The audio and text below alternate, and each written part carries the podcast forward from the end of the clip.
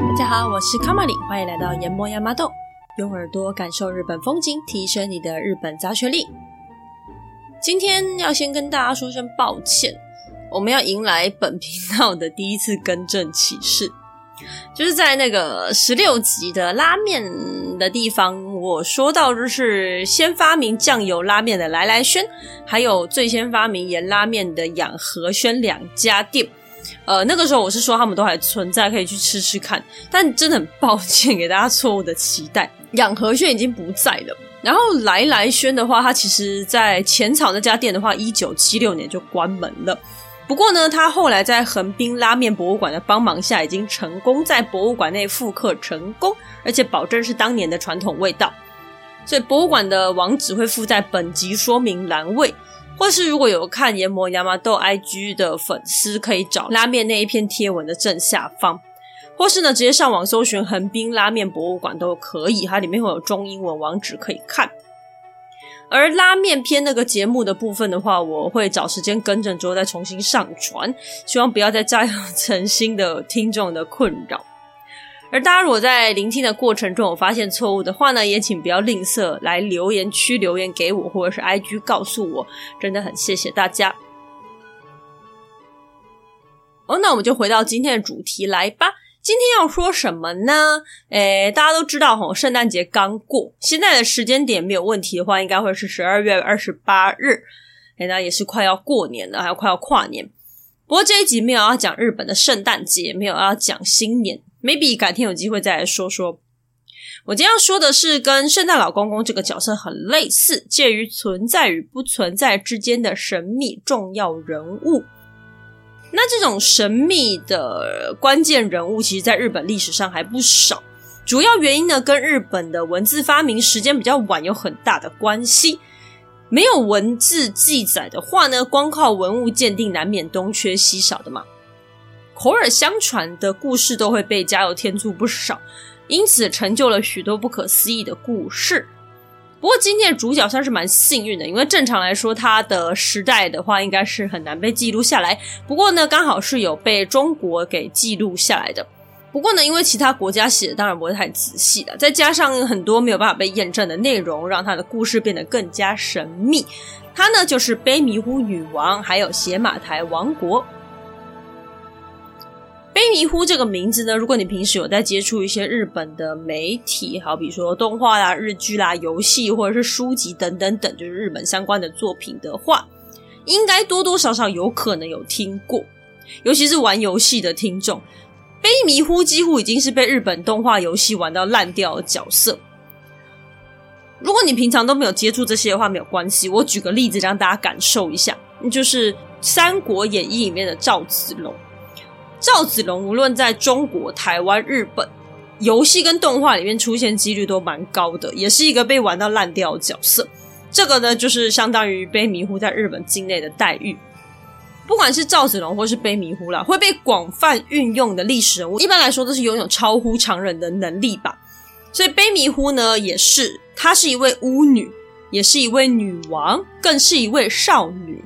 就算再不懂的人呢，听到这三个条件都可以很明白的知道它的商业性有多强。所以今天就要来跟大家介绍一下这个神秘的女王悲弥呼啦。时代背景，先简单的交代一下背景。这个时候的日本处于古坟时期，代表物就是巨大的坟墓，相当浅显易懂的名称。那巨大坟墓的部分后面也会讲，我们先稍微知道一下就好。古坟时期前面还有两个时期，之前在讲狗啊和果子都有出现过，就是神文时代跟弥生时代。这两个时代就像历史课本，你翻第一页，那时候就会有一些图片，就是大家在那边刻字啊、做陶罐啊、捕鱼啊，然后衣服就是可能绑一绑这样子。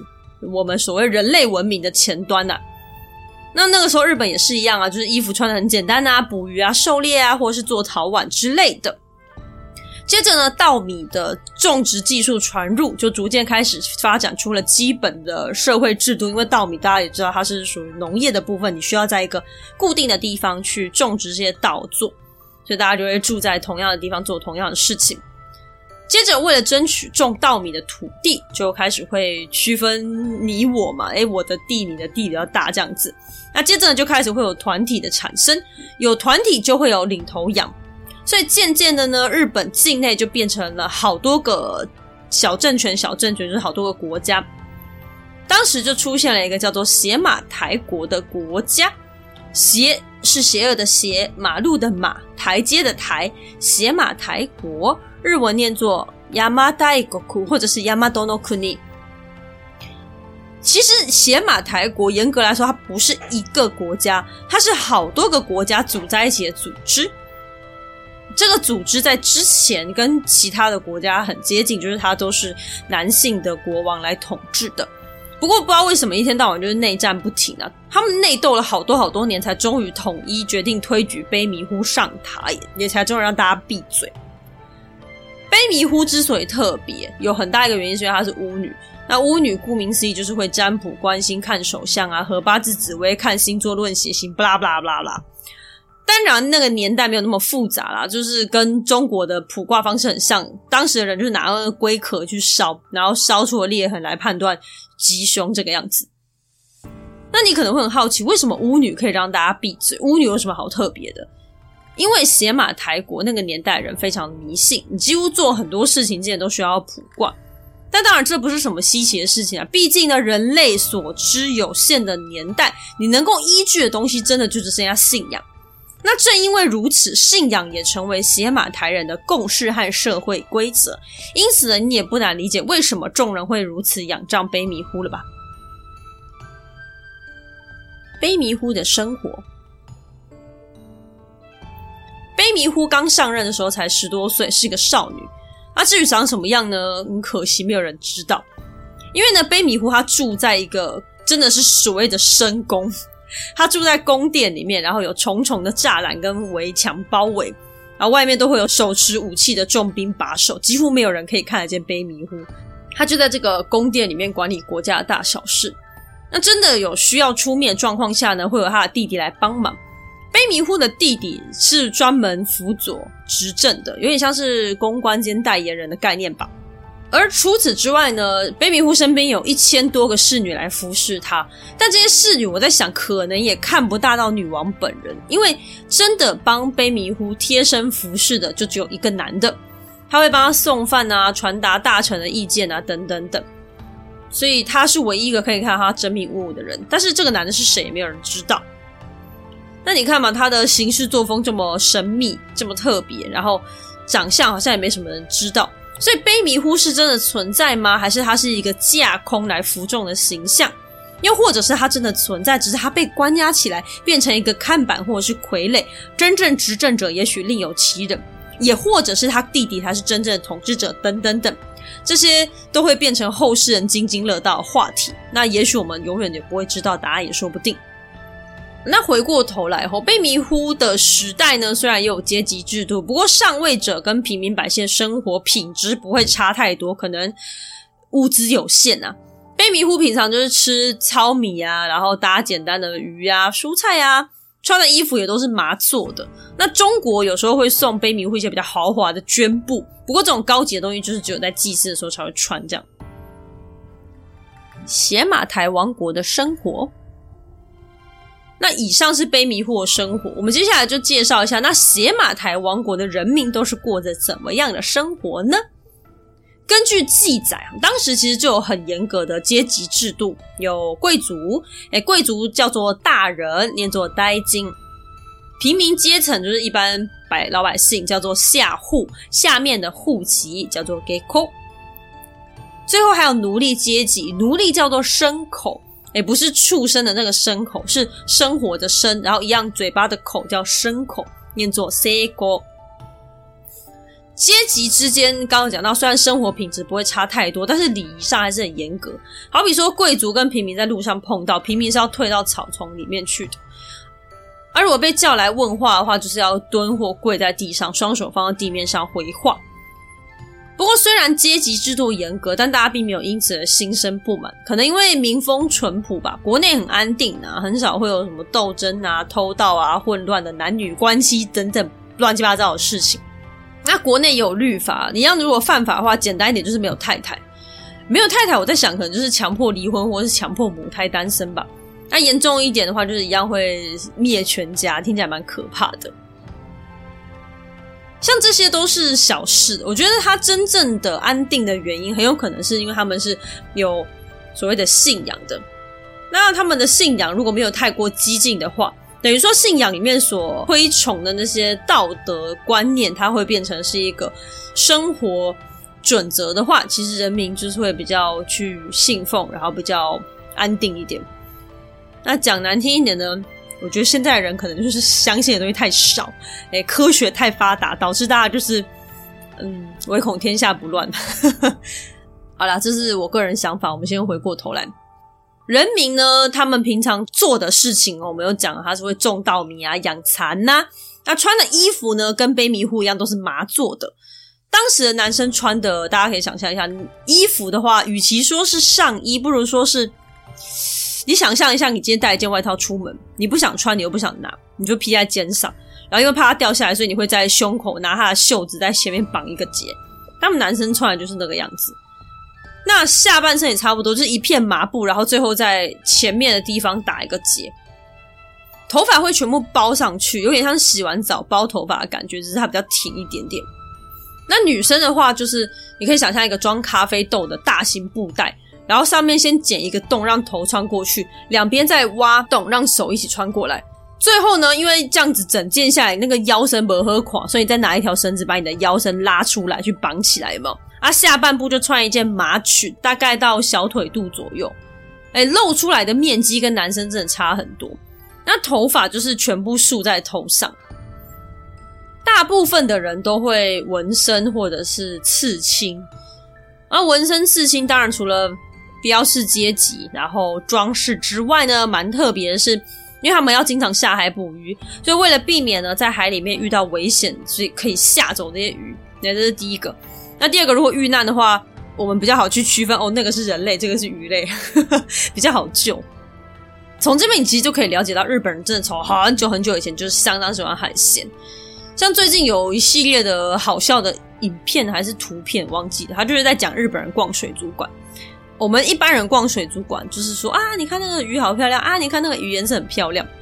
但日本人逛水族馆，就是说啊，这个鱼要怎么料理比较好吃啊，那个鱼的什么地方很好吃，这个鱼不能吃什么 之类的。他就是在开玩笑说日本人有多爱吃鱼。不过，与其说是爱吃，不如说其实应该是环境影响下的结果。好比说，像写马台的资料里面就有写到说，当时的日本它是没有牛马羊猪这一类大型的可食用动物的，那再加上又四面环海，所以可想而知，海鲜还是最方便、最快速可以取得的肉类食物啦。而除了对海鲜的爱亘古不变之外呢，另外还有一个就是酒，文献中有特别指出，无论男女一律都很爱喝酒，这也真的是千年不变。那再来还有一个就是，如果要远行的话，好比说呢，等一下会讲到卑弥会派遣使者前往中国这种等级的远洋，也就是出海啊，或者是出外旅行这种，当然都会希望祈求旅途平安顺利嘛。那我们现在呢，都有可能会拜拜，或者是去祷告一下来祈求平安。那将近一千年以前的日本，自然也是这个样子，就是写马台人他们会派出一个人在旅行的。行进行着这段时间，他要负责帮大家祈福。那祈福的方式呢，就是他不能洗头、梳头，不能换衣服，不能吃肉，不能有男女之间的接触，有点像是牺牲他这段时间原本的幸福，去换取大家的平安的感觉吧。所以他就是要保持很很脏乱的样子。所以这个角色叫做持衰，就是保持衰运的衰，持衰。这个持衰呢，如果持得够好，大家就会平安归来嘛。那回来的话呢，就会给他大量的金银财宝，大概就是辈子就财富自由了吧。就表示他持得够真诚。不过如果很惨的旅途不顺哈，什么生病啊、暴力事件等等等，就等于是你这个持衰持得不够好，他就会直接小命再见。我觉得有点像是赌博的感觉吧，就我就赌他们会平安回来。诶，所以以现代角度来说，他是真的有点衰了。写马台王国的记录好，那这就是邪马台王国大致的风土民情。哎，不过你可能就会说啊，不是说好没有文字的吗？这个记录是谁写的嘞？对，以上的内容呢，你光靠考古绝对是不够的。最有力的文字证据呢，其实记录在《三国志》的《倭人传》篇里面。倭呢，就是倭寇那个倭，一个人字部在一个委员的委那个字。那《三国志》也是你知道那本《三国志》，就是他在写中国三国时代的事情的那本历史书。那后来的《三国演义》就是有什么诸葛亮的那个，他就是参考《三国志》之后编撰出来的。呃，大部分的人应该是蛮清楚这一段的啦。不过我避免有人不清楚，我还是稍微再补充一下好了。《三国演义》就是我们现在看到的一些什么像什么诸葛亮这一类的，它是小说，所以你它历史上不一定有真实发生过这么精彩的故事。那《三国志》它是一本历史书，它写的都是史实，所以如果你去看《三国志》，你可能会觉得比较闷，因为它写的就是比较真实的东西。诶，所以《三国演义》是参考《三国志》之后编撰而成的。好，那再来问题又来了，《三国志》不是写中国内容吗？他怎么会管到邪马台王国的居民穿什么衣服呢？事情是这样的哦，邪马台王国呢，它是好几个小国组起来的大组织，对吧？那既然这样讲，表示一定会有地方是不属于它的地方，所以位于邪马台王国南边有一个叫做狗奴国的地方，也就是那个动物的狗，然后奴隶的奴，狗奴国念作 Kunu no Kuni。哎，至于为什么会给自己取这种一听就不是很高尚的名字，嗯，狗奴国的日文叫 Kunu no Kuni，Kunu 就是那个狗奴这两个字。那那时候日本因为没有文字嘛，所以想你知道这是谁写的？中国人写的，就哦 Kunu 那就是狗奴。嗯，呃，我只能说一下倭人传，一下狗奴的，就是当时的中国侮辱日本是侮辱的蛮明目张胆的，就是欺负别人没有文字嘛。狗奴国据说是当时这个四周这个地方的唯一不属于邪马台王国的国家，这是其一。其二呢，就是他的国王是男的，他就是看女生的女王不顺眼，就是我们的卑弥呼女王。综合以上两点呢，狗奴国跟邪马台王国素来不和，一天到晚都在打架。然后邪马台国就觉得哦，真的很烦的，不要再打了，不堪其扰。他就觉得一定要找一个更大的靠山。当时放眼全亚洲最厉害的国家，不用说，一定就是中国。所以卑弥呼女王呢，她就派人远渡重洋，跑到中国。当时的中国处于三国时期，卑弥呼的使臣去到的是曹魏的魏国。他们去到这个地方呢，是一个叫做代方郡的地方，呃，皮带的带，然后方位的方。我是不想要一次讲这么多资讯扰乱大家，不过因为戴方俊很重要，等一下会稍微需要他，所以我们先记一下。戴方俊他在哪里呢？他在现在的南韩，据说是平壤以南的地方。平壤是南韩的一个地名，嗯，不过确切位置不可考，反正就是在现在的南韩境内就对了。地理稍微好一点的朋友就会知道，为什么将近一千年前的卑弥呼可以远渡重洋到中国了吧？因为你听从日本到中国，你会觉得听起来超远；但是如果是日本到韩国，你会觉得其实还好。我跟大家简单报告一下，韩国跟日本最接近的地方就是韩国的釜山跟日本的福冈。呃，我是以城市的概念啦，这两个城市相当接近。如果呢要搭飞机的话，只需要一个小时就可以到；坐船的话呢，只需要三个半小时。那如果慢一点的话，可以到九点五个小时。所以，即使我们回到了三世纪那个时候，渔业大国的邪马台人驾着他们的渔船，天气好、风向佳的话，要抵达代方郡其实不是什么太困难的事情。好，那我们回到故事的主轴哦，女王的使臣呢，就带了几个奴隶，就拿去献给当时的曹魏皇帝。皇帝于是就给他们了一块金印，就是金色的印章，上面写着“亲魏倭王”，意思就是亲近我们魏国的倭人女王的意思。那就是收了邪马台王国当做小弟的意思啊。不过话虽如此，大家在这个细节，我觉得可以先拉出来思考一下。日本呢，在后来应该大家有记得那个很有名的故事，就是日本的使臣跟中国说，日本是日出的国家，中国是日落的国家，然后因此就把皇帝惹到气到一个不行。这个国家不大可能主动去跟别人俯首称臣，所以卑弥呼有可能只是想要去跟中国当好朋友，就是可能结个盟之类的。中国呢？是一个在很长一段历史时间都是在亚洲横着走的一个国家。中国很秋嘛，所有的国家到他们那边想要交朋友，他们都会觉得人家是要来当他的附属地的。那卑弥呼他们那个国家现在又稍微有点乌嘎下嘎。这讲起来没有礼貌，我的意思就是比较像土著一点的，像穿的麻衣，然后就是可能还晒得有点黑之类的，就是比较土著一点。那你想一下，我们在看那些中国剧的时候，三国时期他们已经穿的那个衣服哦，头上那个东西布灵布灵的，然后整个殿宇啊、房屋啊，哦，整个华丽到不行。这两者相比之下，卑弥呼他们被当成土著，我觉得好像也不是，也不意外啦。所以我只能说，吼，就是这个事实，就是中国收日本为附属国的这个史实，是写在中国的历史上。但是你其实稍微跳脱出来想，这个在一个语言不通的一个状态下，可能两方的想法是有一点出入的。好，那我们回到这个地方，吼，总归呢，这个友好行动是成功的了。狗奴国知道邪马台王国有一块保命金印，就是刚刚那个印章之后，吓得好长一段时间都不敢造次，生怕哪天中国真的过来灭了他们这些狗奴。哦，不是，我是说狗奴国。但你用想的也知道，曹魏根本不可能有时间管那个远在海外的倭国怎么样。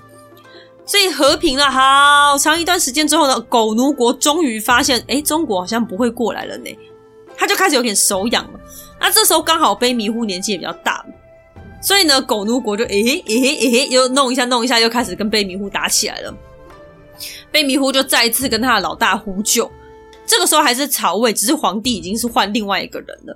那曹魏此时状况自己也不是很好，所以他就只有下一个诏书到日本，说两边都不要打了，就是一个劝架诏书，整个超敷衍。那当然啦，卑弥呼原本是希望中国可以出兵帮忙，不过最后还是没有等到。所以《倭人传》中关于女王的结局，他也只有淡淡的写到卑弥呼死了。啊，至于说怎么死，死在何处，就没有人知道了。邪马台王国在哪里呢？卑弥呼的故事之所以神秘呢，除了女王神龙见首不见尾之外，邪马台王国一整个也是行踪不明。这件事情要归功于《三国志》，真是成也《三国志》，败也《三国志》。根据《三国志·倭人传》的描写，好，我们现在要把地图打开了。首先呢，从代方郡这个地方出发，代方郡就刚刚说现在南韩嘛。出发之后呢，我们先沿着朝鲜半岛的海岸路走走走走走走，大约七千公里左右，到最尾端、最靠近日本的地方，开始跨海。在跨海开开开，大约开一千多里的时候，会到一个叫做对马国的地方。这个对马国就是日本现在对马岛。对马岛呢，它大概就是在釜山跟福冈的正中间。好，那对马国再往南开，大概在一千多公里，会到一个叫义之国的地方。义之国呢，也是日本现在的岛，它叫做义岐岛。义岐岛它就比较小，它大概只有对马岛的大概三分之一左右。它就在福冈外海不远处。因此呢，《三国志》上面的记载也是经过义岐岛之后，再开一小段，就会到达所谓的莫卢国。莫卢国，它大概是在现在的长崎县松浦市这个地方。那从这个地方开始，它就是女王的领地。哎，不过还没有到达女王所在的邪马台王国。路线到目前为止听起来都没有问题。如果你看地图的话，它都是可以经得起考证的。从后面开始才是有点呃状况的地方。我们继续看下去。后面内容大概就是说，莫卢国之后再往东南走五百里左右，会经过一个叫伊都国的地方。伊都国是一个重要的贸易中继站，对，中国人会到这个地方做交易。接着再往东南走，会依序经过奴国啦、不弥国啦，然后到头马国，之后要往南转水路二十天左右，就会到达邪马台王国，也就是女王宫殿的所在处。好，听到这边大家可能头晕了，我先快速帮大家整理一下。如果以现在的位置来说的话，从韩国经过大海到长崎福冈这个地方，大概就是在日本九州的西北方。那根据这个路线来说，邪马台王国就会出现在它的东南方，也就是大概是现在的熊本这个附近。那你摊开地图来看的话，大概就是这样，很合理。不过这中间有个很大的 bug，那就是转走水路二十几天的这个地方。因为你仔细看哦，九州境内它是没有这么长可以给你走二十天的水。那如果是呢，不小心穿到九州的东边海岸线，变成说在海上往南开船二十天的话，不管你怎么开，邪马台王国最后都会出现在呃日本南边很遥远的一个海平面上。诶，这不大可能，因为它不是亚特兰提斯，它并没有沉进去。不过如果我们扣掉这个距离的问题，单就方位来说的话，邪马台王国在九州的这个说法是相当合理的，不过当然事情没有那么简单。现在的历史学者他们其实比较赞成的是另外一个主张，也就是邪马台王国是在现在的奈良这一带。好，为什么呢？大家可以想一下，如果我问大家说，诶，日本的古都在哪里？应该大家都会说京都吧。那如果你稍微再有一点历史概念的话，你可能会说出奈良这个词，因为其实，在京都之前，奈良是日本比较早的呃首都吧，之后呢才换到京都，然后维持很长一段时间，然后变成现在的古都这个样子。所以严格来说呢，奈良它也是呃日本早期的首都。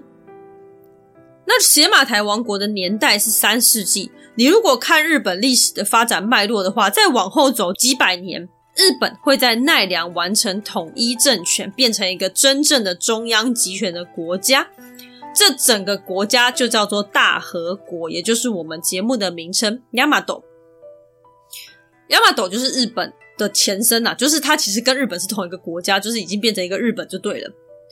而ヤマト的发音跟邪马台ヤマダ很接近。再来呢，学者会认为说，其实大和国应该就是邪马台王国继续往下发展。然后出现的一个强大进步的国家，因为你不大可能说，哎，九州自己发展的沸沸扬扬，结果过三百年，远在八百公里外的奈良突然兴起，然后一瞬间统一天下，变成一个有完整律法的国家，这个比较不符合历史发展的逻辑啦。 啊，那这样《三国志》的记载要怎么说呢？因为我们看得出来，这个路线在前面都是正确的，不过从中间的某一个转折处开始，它是有问题的，所以不排除是那个记录的人他可能有点搞不清楚方向，他可能水土不服还怎么样，我们也不晓得。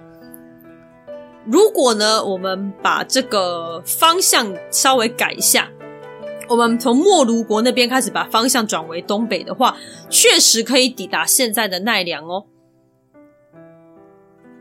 所以，邪马台王国到底是在奈良还是九州？它因此成为日本知名的历史谜团之一。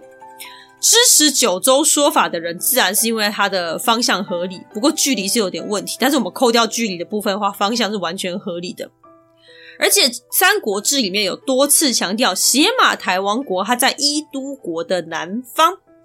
伊都国如果没有意外，它话应该会在位于九州的西北或者是更北的地方。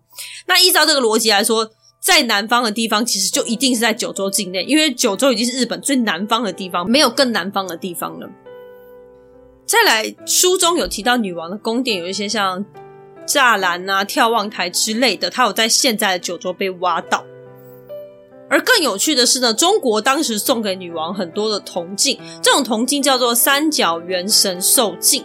不过这种镜子在中国境内自己是完全没有挖到，所以九州境内也完全都没有挖到。他们就觉得，因为中国没有，所以表示邪马台王国也不会有。那另外一方面，支持奈良说法的人，首先是因为历史的演进比较合逻辑嘛。那如果你把角度换一下的话，《三国志》的路线其实是合理的。再就是刚刚说到那个三角元神兽镜的这个镜子，这个镜子在奈良附近挖到一大堆。还有一个很重要，就是女王的坟墓。奈良呢有出土一些古坟墓，跟书上记载女王的坟墓是很接近的。所以现在奈良说跟九州说各有证据，不过都没有一个足以断定的关键性证物。但学者他们现在是比较倾向于奈良说。卑弥呼的身份，除了地理位置外啊，卑弥呼这个神秘女王的身份也是许多人讨论的点之一。由于她同时是女王又是统治者，所以有的学者会认为她可能就是日本其他历史上的历史人物，例如说同样是女王的，可能是神宫女王啦，或者是呃九州的熊袭这个地方的酋长之类的。如果是巫女的话，就是有一个叫倭公主的，或者是有一个叫倭基基日百袭远。哎，这个名字很长人，我们等下会讲到她，先不用管她。那我这边想要讲的是，他的候选身份里面有一个比较特别，就是我们的老朋友天照大神。好，我们快速回忆一下天照大神是谁哈？他是伊邪那岐在洗澡的时候洗出来的最尊贵的三个孩子，被称为三贵子。天照大神就是被分配到管理天上的世界，他是一个太阳神。那因为他的弟弟很皮，有一次就是在宫殿里面大便干嘛，把他气得半死，所以天照大神就躲到石洞里面去，就变成日食嘛，天下大乱。而对照之后发现历史上确实是有在差不多时间点有发生过日食，合理推断应该是从日食衍生出来的一个神话故事。后面呢，天照大神把地面的管理权，就是地上日本国的管理权收回之后，交给自己的孙子去看管。天孙下凡之前呢，天照就给他三个法器，这个三个法器也就代表了天皇权力的象征，流传至今。我们来看一下天照大神跟卑弥呼之间的相似之处。首先，因为卑弥呼被称为太阳的巫女，她跟天照大神的太阳身份就有所重叠。再来，中国赏赐给卑弥呼的大量宝物里面有非常多的宝剑、玉石跟铜镜。它刚好跟三大神器的草薙剑、八尺琼勾玉还有八尺镜不谋而合，所以有的人就认为说，可能因为卑弥呼很伟大，就被神格化为天照大神的形象。再来，因为卑弥呼死掉的可能的那个时间带里面是有出现日食的，他跟天照大神躲进石洞里面引发日食的现象，呃，有也是有接近啊。那有的人就说呢，卑弥呼他会死掉，可能就是因为日食而失去法力等等等啊。那我不知道大家听下来之后感觉怎么样？我是觉得，当然不能说他完全不可能，不过真的有一点攀槽附会。而且因为这个女王本身存在与不存在就已经有点令人存疑了，那你再去推测她可能会是另外一个更难确认真实性的神明。又不存在去推测不存在，我是觉得它蛮妙的啦。但不过，如果是从听故事的角度来看，这个相似性其实是真的蛮耐人寻味的。百席公主与巨大古坟，卑弥呼的另外一个可能的身份呢，是一个叫做倭基基日百袭远的公主兼巫女。我直接叫她后面的名称，她叫白袭姬。百呢是一百的百，袭是袭击的袭。公主的那个吕布的姬，就是百袭公主的意思。我们先讲百袭公主是谁呢？她也是一个不可思议年代的人。我们之前有提到，就是神话故事。我们那时候只有讲到神武天皇成为第一任天皇，后面就还没有再继续讲。那其实呢，从神武天皇一直要到后面之后，要到四世纪为止才会有。文字记录，所以中间还是有很长一段时间是所谓的不可思议时光，里面的天皇可能一活就是几百年这样子。那百喜公主就是其中一位。根据记载，百喜公主她是日本第七代天皇孝灵天皇的女儿。诶，当时因为天灾人祸不断，所以大家就聚集在一起占卜，看看哎还有什么方法可以解决。占卜结果显示呢，大物主命神居然就附在百喜公主身上。或是百袭公主是大物主命神的投胎而生之类的。总之呢，百袭公主的巫女身份就是这样子来的。她在历史记载上面的故事，就是可能有预言到一些反叛啊，或者是预言到一些其他东西这样子。记载也不是说特别多啦，总之她就是一个巫女，身份蛮特殊的。那这个大物主神，大家可能忘得差不多了，我们一样快速复习一下。呃，它出现在我们的第七集，那神代故事讲到后半段的时候。大国主命神他被赋予要统治日本的这个使命，所以他那时候先找了一个来自海上的少彦名神，就是那个很小只的那个少彦名神。不过少彦名神在建国建到一半就跑掉了。那大国主命神手足无措嘛，不知道怎么办的时候呢，这个大物主神就出现了。大物主神呢，他相传是大国主命神的分裂灵魂。大物主神他主要祭祀主体就是奈良的三轮山。那百袭公主她在日本书记的记载中，她是大物主神的妻子，所以呢，公主的尊贵身份再加上巫女的职位，才有了卑弥呼可能就是百袭公主的猜想。那不过当然，只凭这些自然是不够，最重要的证据就是那个坟墓。大物主神的祭祀山三轮山的附近有一个相当大的坟墓，这个坟墓呢，它是一个钥匙孔的形状，就是它的前面是方形，后面是圆形的。它被称为日本最古老的大型坟墓。这个坟墓叫做筑木古坟，柱呢是上面一个竹子的竹，下面一个忍者的者。中文跟日文里面这个字都是筷子的意思。这个坟墓呢，根据日本书记记载，它是百袭公主的坟墓。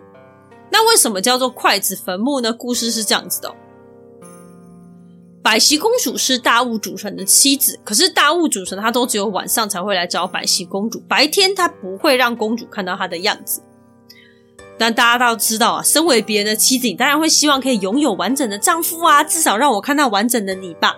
所以公主呢，她就许愿，希望我在白天也可以看到我的丈夫。我就说了嘛，神明都不能随便许愿。隔天，公主就收到一个盒子，一个 box，就这个箱子一打开了，里面蹦出一条小蛇。Hello，那条蛇就是她的丈夫大物主神的真身。可是公主不知道，她当下只吓得花容失色，放声尖叫啊！啊！大物主神感到万分羞愧，我给你看我的真身，结果你哭叫成这样，所以他就只能转身离开，分手说不出来。他就登顶到他的三轮山去了。啊！公主好不容易恢复冷静之后，哦，万分羞愧，懊悔不已。不觉得这些故事在神代时代一直发生吗？这故事就是告诉我们，随时都要保持冷静，面对任何状况都不要有太大的情绪起伏。还有就是不要随便乱许愿，任何时候请设身处地的思考他人的立场跟理由，不要随便情绪勒索别人。好，我们回到百喜公主这边。好啦，这个时候事情已经发生，我们也不能检讨公主了嘛。反正公主就是脑袋一片混乱，情绪也很纠结，整个人魂不守舍吼，她就这样浑浑噩噩的，然后就这个时候就要坐下，不小心呢坐到一根筷子，呃，筷子没弄好，戳进她的下体，她就死了。所以呢，这个坟墓叫做柱木，就是筷子的坟墓啊。很久没有说神话故事，什么筷子戳下体戳死人，还有这种很想要吐槽的冲动，这是都很怀念的情节。好，回来我们的卑弥呼哦。所以柱木跟卑弥呼到底有什么关系呢？第一个，因为邪马台王国，它很有可能是后来统一日本的大和帝国嘛。那在奈良发现这么大的坟墓，当然就是女王的。诶，这是比较粗浅的想法。再来呢，就是根据《三国志》的说法，卑弥呼死了之后呢，建了一个非常大的坟墓，直径大约是一百步左右的距离，而且还陪葬了一百多人。那这个柱木古坟呢，它无论是距离或是里面陪葬的人数，都跟记录很相近。更巧的是，当时不是很流行陪葬这件事情，这里面刚好又出现陪葬的人这么多，真的很难说只是巧合。那这个古坟里面出土的物品，用科学仪器去探测之后，推敲出来的时间都跟卑弥呼女王死掉的时间很接近。那最后就是这个坟墓的长相，我们刚刚提到这个坟墓呢是前方后圆，很像一个钥匙孔的形状。这个呢是一个相当标准的古坟时期的坟墓，它刚好跟卑弥呼是同一个时期的产物。这个邪马台王国就是卑弥呼这个时代，它是属于古坟时代的前期。那之后大和政权开始发展之后呢，这种长相的坟墓呢也流行起来。所以在柱木古坟附近又发现好几处前方后圆的古墓，只是比较小一点，就全部聚集在一起。推测很有可能是贵族的坟墓。那附近还有很多遗迹，可能是之前聚落留下的，学者都认为可能是大和政权兴起的证据，那就更加间接证明了邪马台王国在奈良的可能性。